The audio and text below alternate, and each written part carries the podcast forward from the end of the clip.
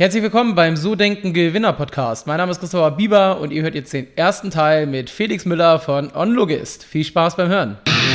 Die Bieber Vermögensberatung präsentiert den So Denken Gewinner Podcast. Vermögensberatung für Unternehmen und Unternehmer in Hamburg.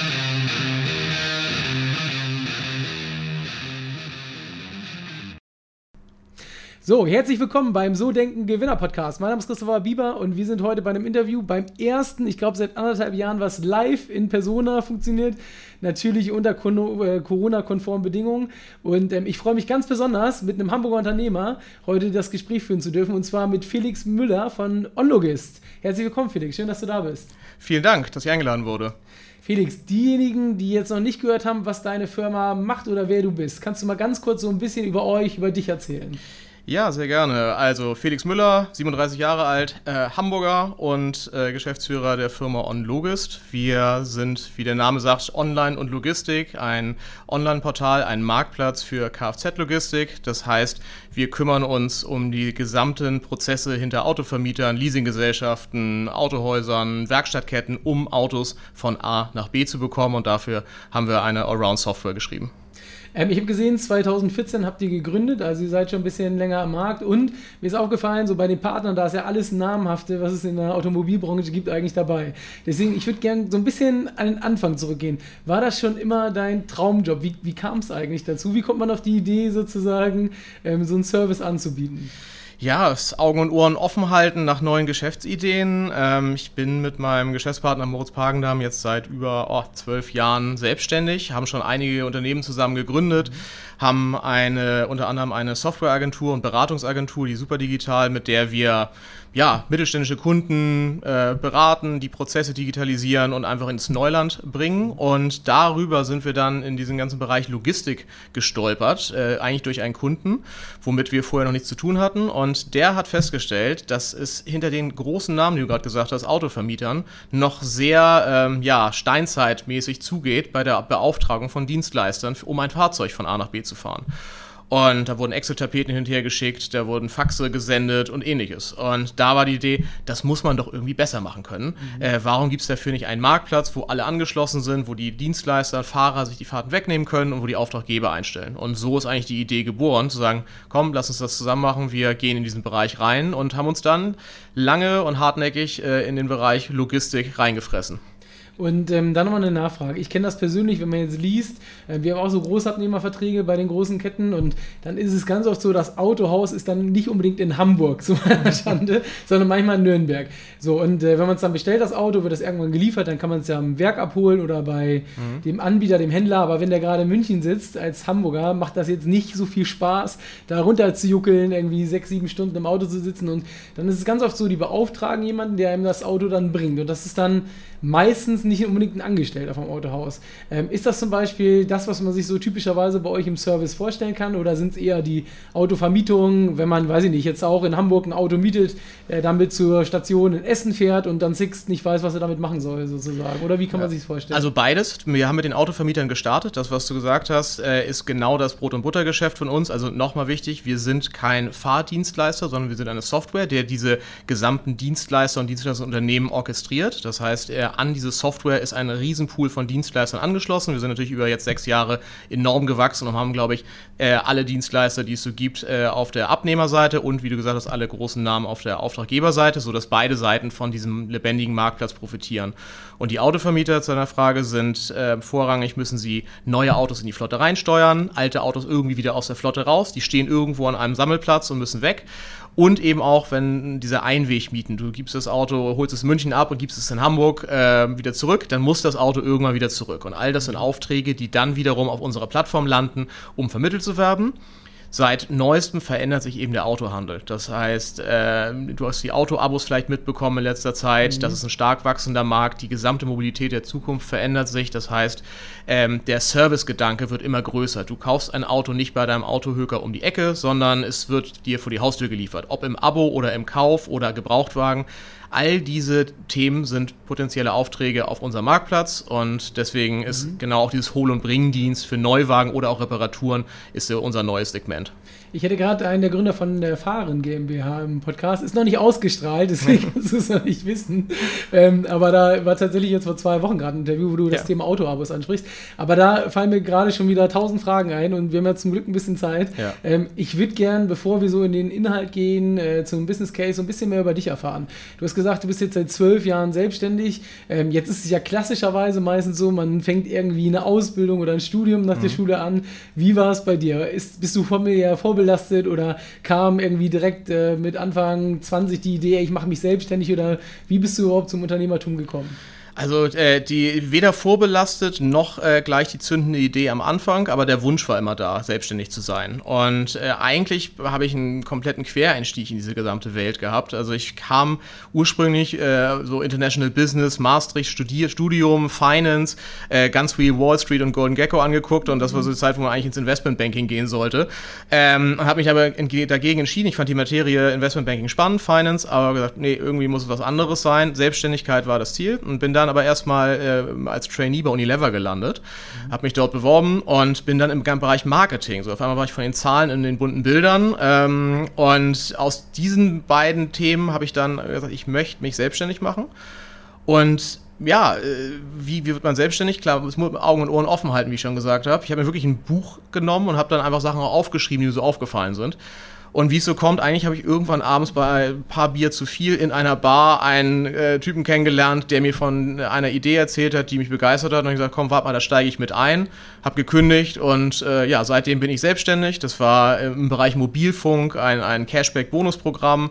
Super gut gestartet, hat richtig Bock gebracht und wir wollten die Welt erobern und haben eine tierische Bauchlandung gemacht. äh, und äh, dann war das alles, alles, alles ein bisschen Trübsalblasen, also da auch viel unternehmerische Erfahrung gesammelt. Mhm wie funktionieren Teams zusammen, wie funktioniert sowas, war ein Venture Case, da war sogar hier 7-One Intermedia war damit investiert, also es war so richtig diese typische Berliner äh, Weg und danach haben wir irgendwie den Scherbenhaufen zusammengekehrt, äh, paar Leute sind abgesprungen, die meisten sind abgesprungen und Moritz und ich sind übrig geblieben und haben gesagt, was machen wir jetzt? Wieder zurückgehen oder äh, unternehmerisch agieren, angreifen, nochmal neu aufbauen und ja, so kam dann auch diese Agentur zustande. Das, das was wir gelernt haben, können wir erstmal verkaufen, mhm. um äh, Licht und, äh, und, und Wasser zu haben und dann bauen wir von da auf. Und aus der Geschichte ist dann immer mehr und mehr geworden, größere Kunden, größere Namen und dann kamen wir dann irgendwann zu Logis. Ja, mega.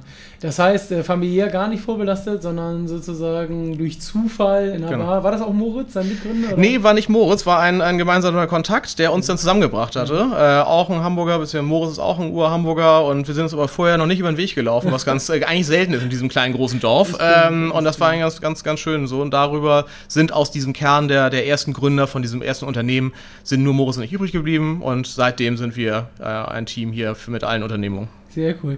Jetzt hast du gesagt, äh, so äh, Wall Street, Gordon Gecko, Investment Banking. es gibt ja so eine ganz gute Szene bei Wall Street 2, wo der eine den anderen Banker fragt, gibt es so eine Zahl, bei der du aussteigst?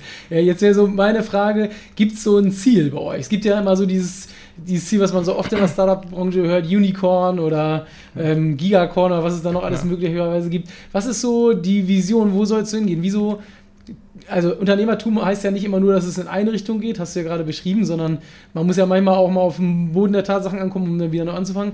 Wieso machst du das sozusagen? Was steckt dahinter? Was begeistert dich, dich so daran in der Geschichte? Also mich begeistert am meisten die Freiheit und die unternehmerische Freiheit, auch Sachen gestalten und verändern zu können.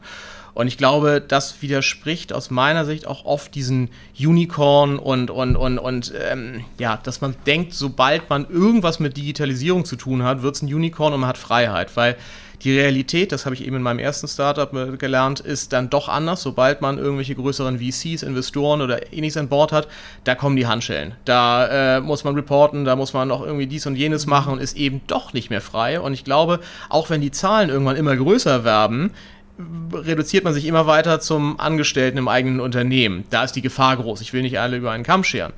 Und Moritz und ich haben seit dieser ersten Erfahrung eigentlich auch sehr stark darauf geachtet. Das ist jetzt eine sehr persönliche Sache. Wir wollen unternehmerisch in einem modernen, skalierbaren Wachstumsmarkt agieren. Das bedeutet eben nicht das Ding gleich mit Excel rettet man die Welt äh, aufpumpen und voller Venture und eigentlich nur seinen eigenen Planzahlen hinterherlaufen, sondern äh, wir entscheiden Tag für Tag, was sind die nächsten richtigen Schritte und auch ein bisschen auf Sichtweite fahren.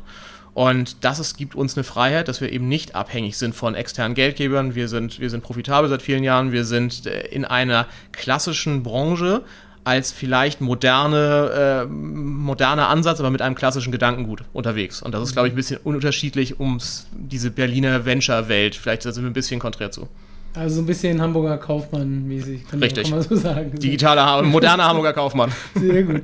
Ähm, was treibt dich persönlich an? Also wo soll die Reise für dich hingehen?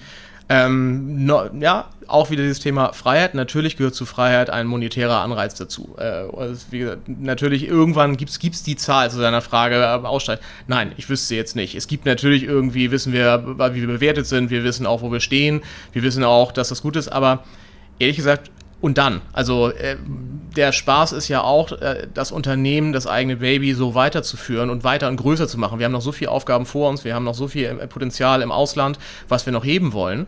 Und ähm, es gibt ja auch immer diese, dieses, diese typischen Worte der Serial Entrepreneur. Mhm. Und dann, okay, alle drei Jahre muss ich ein neues Unternehmen gründen. Ich mag mein Unternehmen und ich fühle mich eigentlich auch ganz wohl und ich kann das auch erstmal noch weiter und größer machen. Das heißt, es ist nicht irgendwie mein Ziel, dauernd was Neues zu gründen, sondern das Vorhandene größer zu machen und danach schauen wir weiter.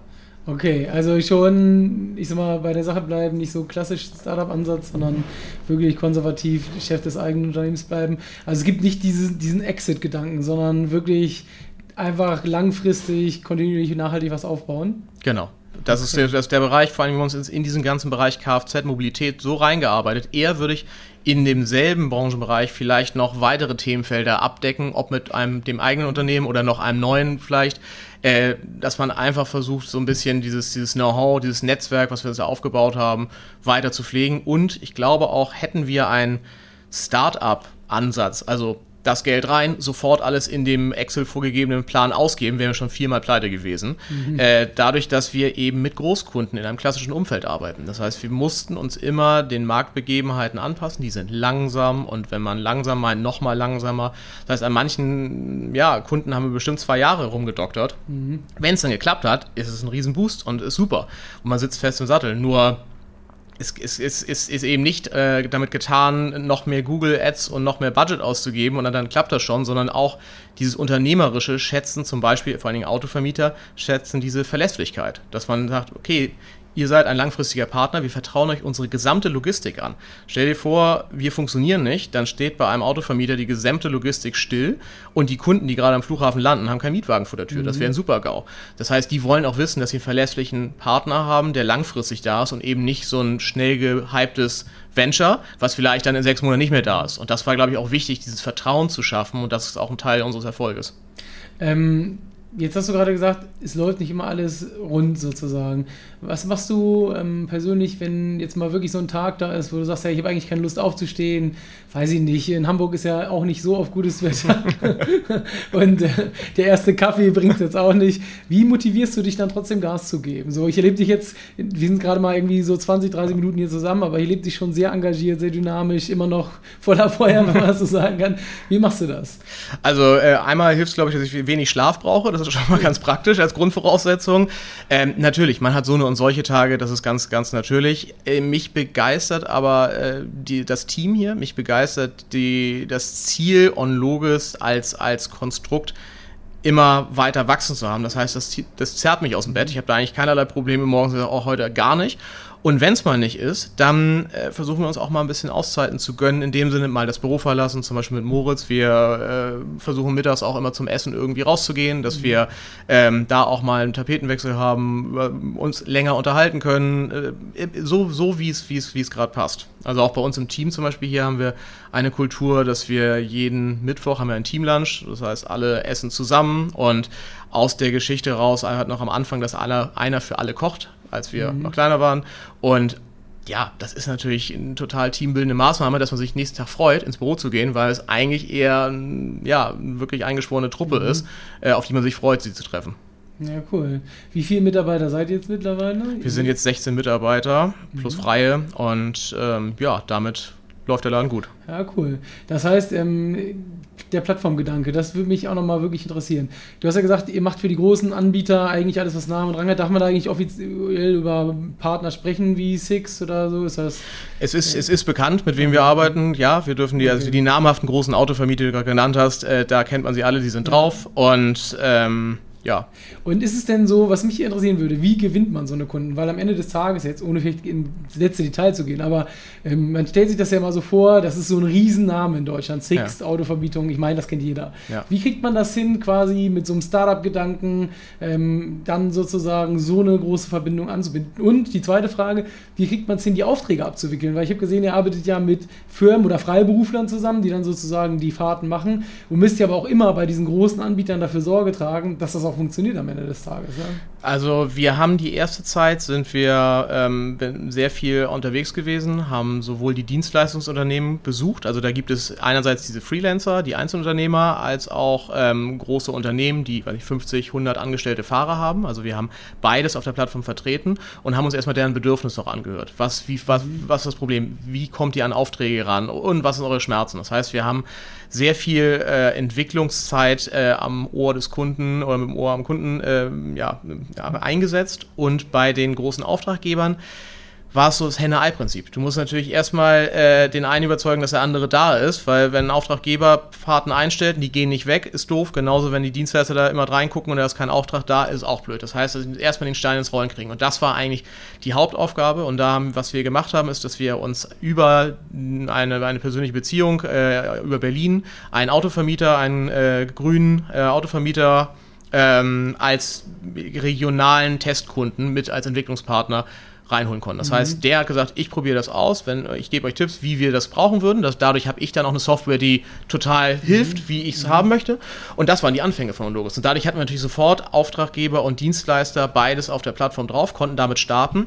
Und mit der Success Story und den KPIs sind wir natürlich dann auf die nächsten zugegangen, haben geschaut, schau mal her, ähm, Plattformgedanke. Mhm. Äh, du kannst die und die Administrationskosten sparen, du kannst die und die, die äh, Provision sparen, du kannst äh, was auch immer du machst, Geschwindigkeit, äh, mehr Transparenz und so weiter. Und das war natürlich der Stein, dann kamen immer neue Funktionen hinzu mhm. und irgendwann war das Produkt so ausgereift, dass wir eigentlich damit alle überzeugen konnten und wir auch bekannt wurden also in der Branche. Also in der mhm. Branche kennt uns jeder und weiß gut, äh, wenn man Logistik-Software haben möchte, ist mit OnLogis gut. Also bist ein Hidden Champion, weil ich sag mal, das ist ja, ihr macht ja dann im Prinzip habt ihr nur auf, auf einer Marktplattform äh, B2B. An, äh, ja. Also mit B2C sozusagen arbeitet ihr dann gar nicht, dass man, weil ja theoretisch zum Beispiel, wenn ich das, oder B2C eingeschränkt, wenn man so überlegt, bei mir ist jetzt der Fall, den ich mhm. besprochen habe, das Auto muss jetzt irgendwann zurück nach München, ehrlich gesagt. Ja. Und ich habe jetzt keine Lust, das dahin zu fahren. Ja. Also kann ich das Autohaus beauftragen. Das kostet aber, ich finde, unverhältnismäßig viel Geld für so eine Überführung. Die nehmen da ja gleich einen vierstelligen Betrag für. Damit die stellen es wahrscheinlich bei uns ein, machen, geben es günstig weg und schlagen noch eine Marge oben drauf und verkaufen es dir dann. Ja, ja, das kann sein, das kann sein. Das war schon wieder, das war der erste Teil mit Felix. Ich hoffe, dir hat Spaß gemacht und du bist dann nächste Woche zum Teil Nummer zwei wieder mit am Start. Ciao, ciao.